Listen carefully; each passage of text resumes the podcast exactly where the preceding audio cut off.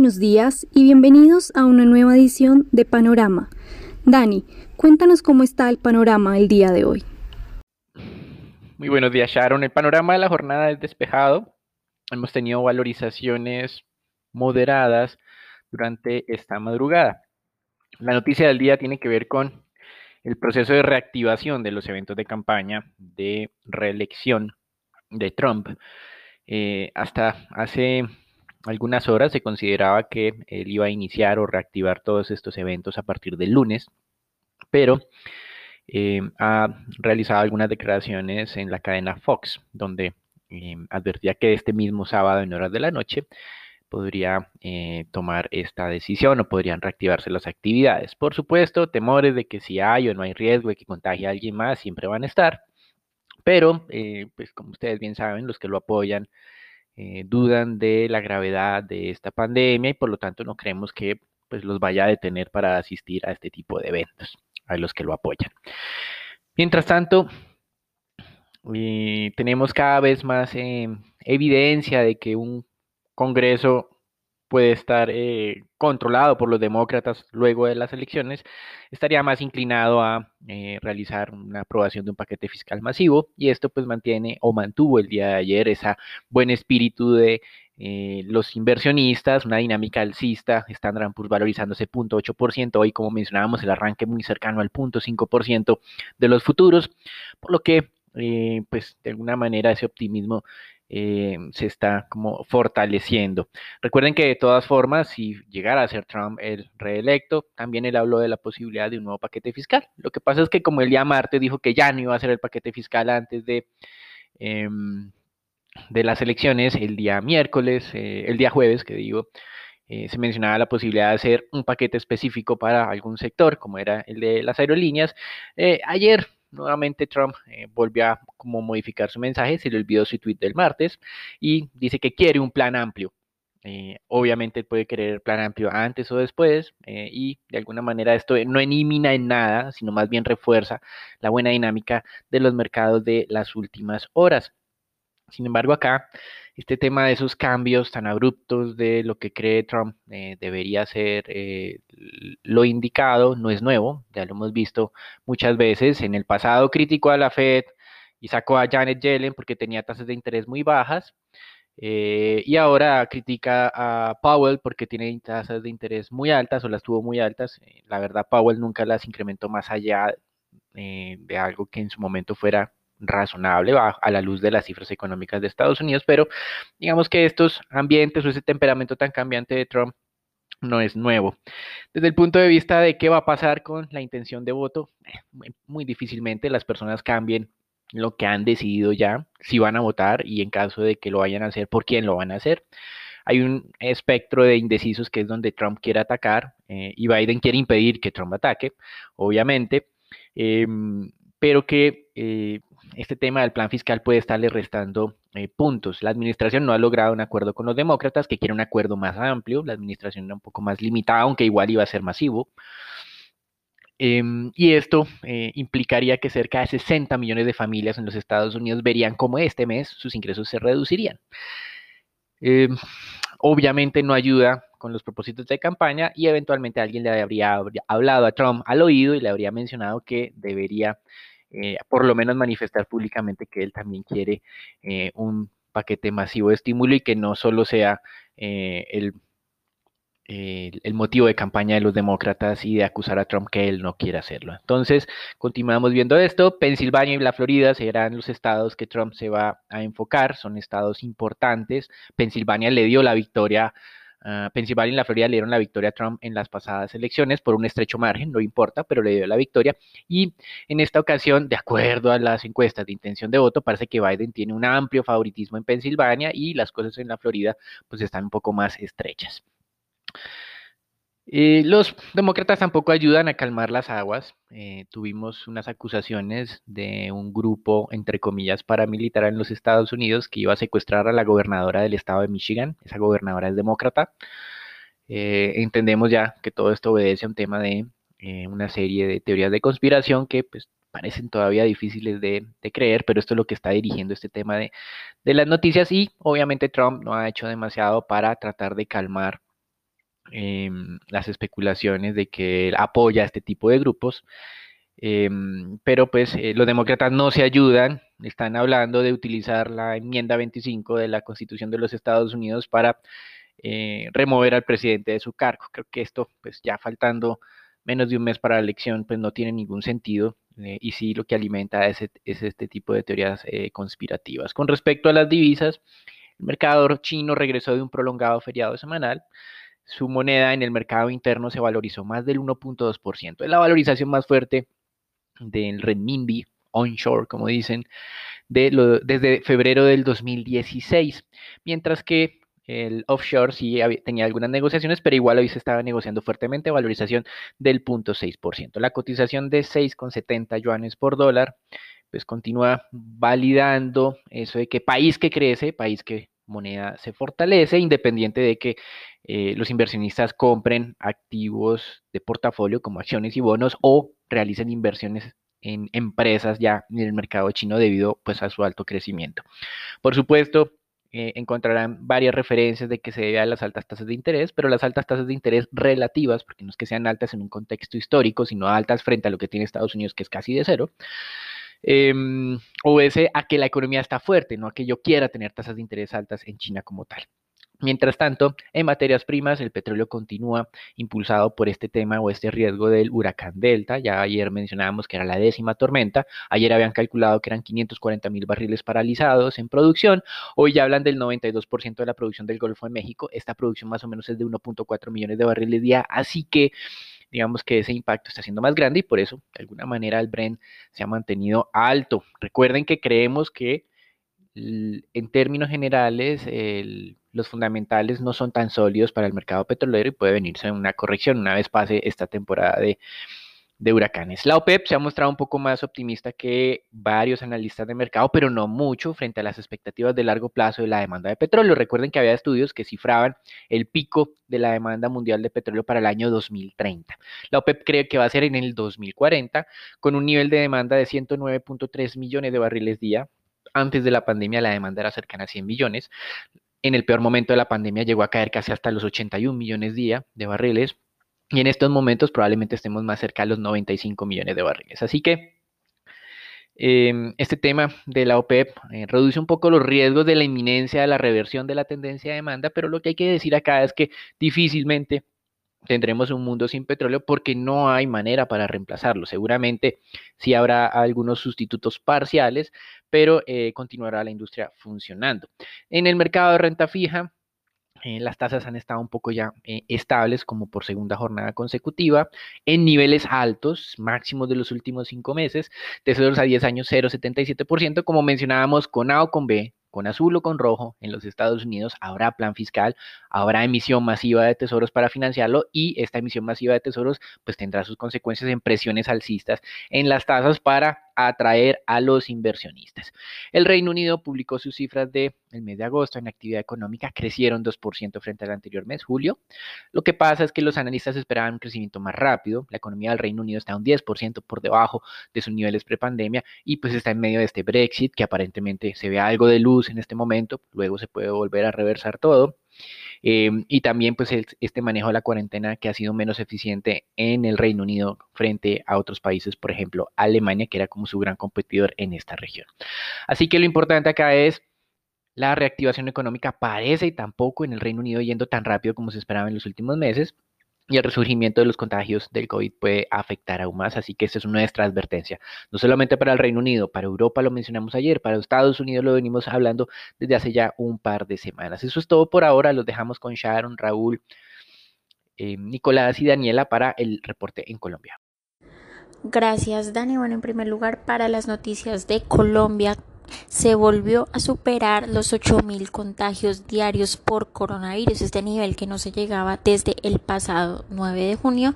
Esto en parte, y como ya algunos miembros del gobierno se han pronunciado, podría haberse impactado por las protestas que se vieron eh, a tanto a inicios como a finales del mes de septiembre cumpliendo ya los 15 días que se daría de esta incubación del virus por parte de la confianza del consumidor, dato que da a conocer Fede Desarrollo. Este se ubicó en, en menos 21.6%, esto representando un incremento de 3.8% frente al mes anterior. Eh, un aumento bastante leve con las expectativas que se tenían de una, de una recuperación de este indicador frente a la reapertura económica que se va a partir de este mes. El aumento fue principalmente explicado eh, por un aumento de 1.4 en el índice de condiciones económicas y un incremento de 5.3% en el índice de expectativas del consumidor. La disposición a comprar vivienda aumentó 3.8% frente al mes pasado, quedando así en menos 17.2%. La disposición a comprar bienes muebles y electrodomésticos aumentó 6.2% frente al mes anterior y la disposición a comprar vehículos sí presentó una caída de un 1% respecto a agosto. Por otra parte, el director de crédito público César Arias sostuvo una entrevista con Valora Analítica donde mencionó varios temas importantes, entre ellos que se sostendrían reuniones en las próximas semanas con las tres principales calificadoras de riesgo para revisar la respuesta que ha tenido el país a este nuevo escenario fiscal y económico tras la pandemia del COVID-19 y también mencionó que tras estas reuniones y que ya sería una época en que se tienen que dar estas calificaciones, estas calificadoras tendrían que empezar a calibrar o a catalizar sus calificaciones para el siguiente mes, es decir, para el mes de noviembre estaríamos esperando eh, revisiones sobre la calificación de Colombia de estas tres eh, principales calificadoras del mundo, Moody's, S&P y Fitch, donde estas dos últimas nos mantienen en el último grado de inversión y en caso de una revisión a la baja de la calificación estaríamos perdiendo el grado de inversión. Riesgo que como ya hemos mencionado anteriormente y reiteradas veces eh, no es algo nuevo, es algo que ya se estaría esperando. Y por otra parte, el Banco de la República reveló cifras de deuda externa del país para el mes de julio. Esta se ubicó en más de 150 millones de dólares, siendo esta la cifra más alta de la historia, superior en un 10.6% al mismo mes del 2019 y un aumento de 2.42% frente a la cifra de junio. Como porcentaje del PIB, la deuda externa se ubicó en el 53.6%, de igual manera siendo el nivel más alto registrado hasta el momento.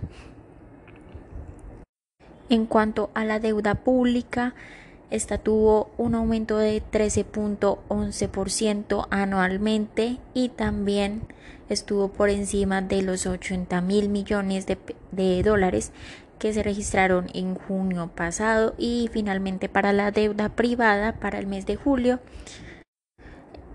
mostró un incremento del 7.82% anualmente, cifra también superior a lo reportado en junio. En cuanto a datos de energía, la compañía XM filial de ISA dio a conocer el estado de estas principales variables con corte al 30 de septiembre del 2020. De acuerdo con la compañía, la demanda de energía para el mes de septiembre decreció en un 3.20% respecto al mismo mes de 2019 y en lo corrido del año alcanza un crecimiento acumulado de menos 2.76%. Por tipo de consumidor, en el consumo residencial, comercial y de la pequeña industria, esto siendo el mercado regulado, se sigue viendo de crecimiento de menos 2.32% y para la gran industria, el mercado no regulado, este fue un decrecimiento mayor de 5.11% con respecto al mismo mes de 2019. En promedio, durante el mes de septiembre, la generación de energía estuvo 3.6% por encima de lo reportado en agosto. El nivel agregado de los embalses de generación eléctrica se ubicó en el 68.9%, 4.1 puntos por encima del nivel reportado a cierre de agosto, demostrando que esta nueva temporada eh, de lluvias, como mencionaba Raúl anteriormente, eh, podríamos estar viendo un impacto en los precios de la bolsa, pero sin embargo algo compensado por eh, esta generación de energía hidroeléctrica donde los aportes hídricos cerraron el mes con un promedio del 88.48% con respecto a la media mensual histórica. Y ya para finalizar, la Superintendencia de Industria y Comercio en este rol de Autoridad Nacional de Protección de Datos Personales emitió una orden de obligatorio cumplimiento a las empresas de TikTok para que implementen medidas acordes con el estándar colombiano en el debido tratamiento de los datos personales. La superintendencia determinó que esta aplicación incumple en un 47% los requisitos que exige la regulación colombiana. Entre esto destacando que el tratamiento de sus datos personales, estas normas no están redactadas en idioma castellano, lo cual dificulta que todas las personas puedan comprender al aceptar este tratamiento de datos personales. También se encontró que TikTok no cumple con el 58% de los requisitos exigidos por la regulación respecto de lo que se debe informar a las personas antes de obtener su autorización para poder recolectar y usar estos datos personales. Esta investigación claramente se tuvo en cuenta la decisión de la Federal Trade Commission de los Estados Unidos respecto a la recolección de datos de menores de edad varias noticias importantes para el país. Los dejo con Raúl que nos cuente qué pasó en la jornada de ayer en el mercado accionario local. Muchas gracias, Dani, por parte del mercado accionario local. El Colcap el día de ayer siguió ganando valor y recupera los 1.180 puntos, aunque siguen los muy bajos volúmenes negociados. Tan solo se negociaron 39 mil millones de pesos, donde la especie más transada fue con petróleo con 12 mil millones. La más valorizada fue en Colombia con el 3,2% y la más valorizada fue Banco de Bogotá con 1,7% para hoy ese buen comportamiento se podría mantener, aunque esperamos la debilidad por los volúmenes se mantenga eh, el día de hoy y posiblemente también la próxima semana. Por las noticias del Consejo de Estado de Colombia dejó en firme el laudo de Ruta del Sol 2, donde eh, definieron, entre otras cosas, que el Estado no asumiría las deudas de Odebrecht con las entidades financieras, tan solo cerca de unos 211 mil millones de pesos del dinero prestado para el proyecto de la construcción de Ruta del Sol 2. Por otra parte, la agencia Moody's Investor Service revisó las calificaciones de la empresa de eh, e que confirmó en BA3 manteniendo la perspectiva estable. Por el lado de acciones puntualmente, la acción de Bancolombia Ordinaria gana un poco de valor y vuelve a ubicarse por encima de los 25 mil pesos. Favorecido por una mejor dinámica en los mercados internacionales, consideramos que los resultados del tercer trimestre de 2020 serían negativos, donde las altas provisiones seguirían generando presiones sobre la cartera y generando también una fuerte contracción de la utilidad. Y por otra parte, Corfi Colombiana pierde un poco de valor, manteniéndose por debajo de los 26 mil pesos parcialmente y acercándose poco a poco a los 25 mil, donde consideramos que son niveles interesantes de entrada. Los resultados del próximo trimestre mantendrían una senda eh, resiliente, a pesar de que el sector hotelero no muestre eh, relevantes recuperaciones hasta el momento compensado parcialmente por el sector de infraestructura. Bueno, Nico, cuéntanos cómo amanece el dólar el día de hoy. Buenos días, Raúl. Muchas gracias. Soy Nicolás de Francisco y vamos a hablar del dólar. En la jornada de ayer, el día jueves, el volumen transado fue de 631 millones de dólares, una disminución superior al 9% con respecto a la jornada del día miércoles. La tasa de cierre fue de 3.840 pesos, donde el peso colombiano perdió 8 puntos básicos con respecto al dólar. El precio medio durante la jornada fue de 3.839 pesos con 62 centavos, el mínimo alcanzado de 3.825 pesos y el máximo alcanzado de 3.847 pesos con 80 centavos. Para el día de hoy, cierre de semana, esperamos que el dólar tenga soportes hacia los 3.830 y 3.820 pesos y resistencias hacia los 3.855 y 3.865 pesos. Los dejo con Sharon para los temas de renta fija.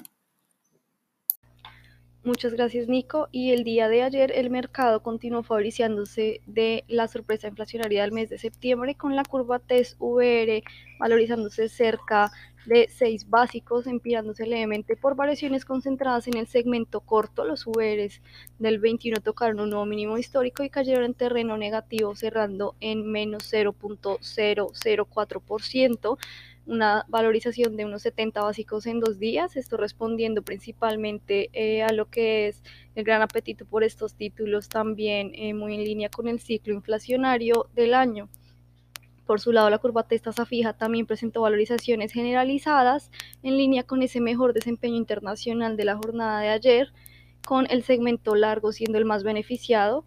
Los 32 fueron la referencia que más se valorizó y en general em, la parte larga de la curva tuvo un buen comportamiento. Los 24 entonces se valorizaron hasta 3.54%, volviendo su media móvil 20, y los 28 también ganaron valor y cerraron en 5.082%, también acercándose de nuevo a su media móvil 50, que está sobre ese nivel. Por el lado de deuda corporativa se negociaron 16 mil millones de pesos a través del sistema transaccional y cerca de 493 mil millones por registro. Lo más transado fue una vez más IPC del 22 y tasa fija del 21 y del 22. Por el lado de las negociaciones con respecto al mes pasado, los indexados al IPC continúan siendo la referencia más valorizada, mientras que los tasa fija y los TC en pesos empiezan a perder valor levemente. Eso fue todo por nuestro panorama del día de hoy. Gracias por acompañarnos. No olviden suscribirse y seguirnos en nuestras redes sociales.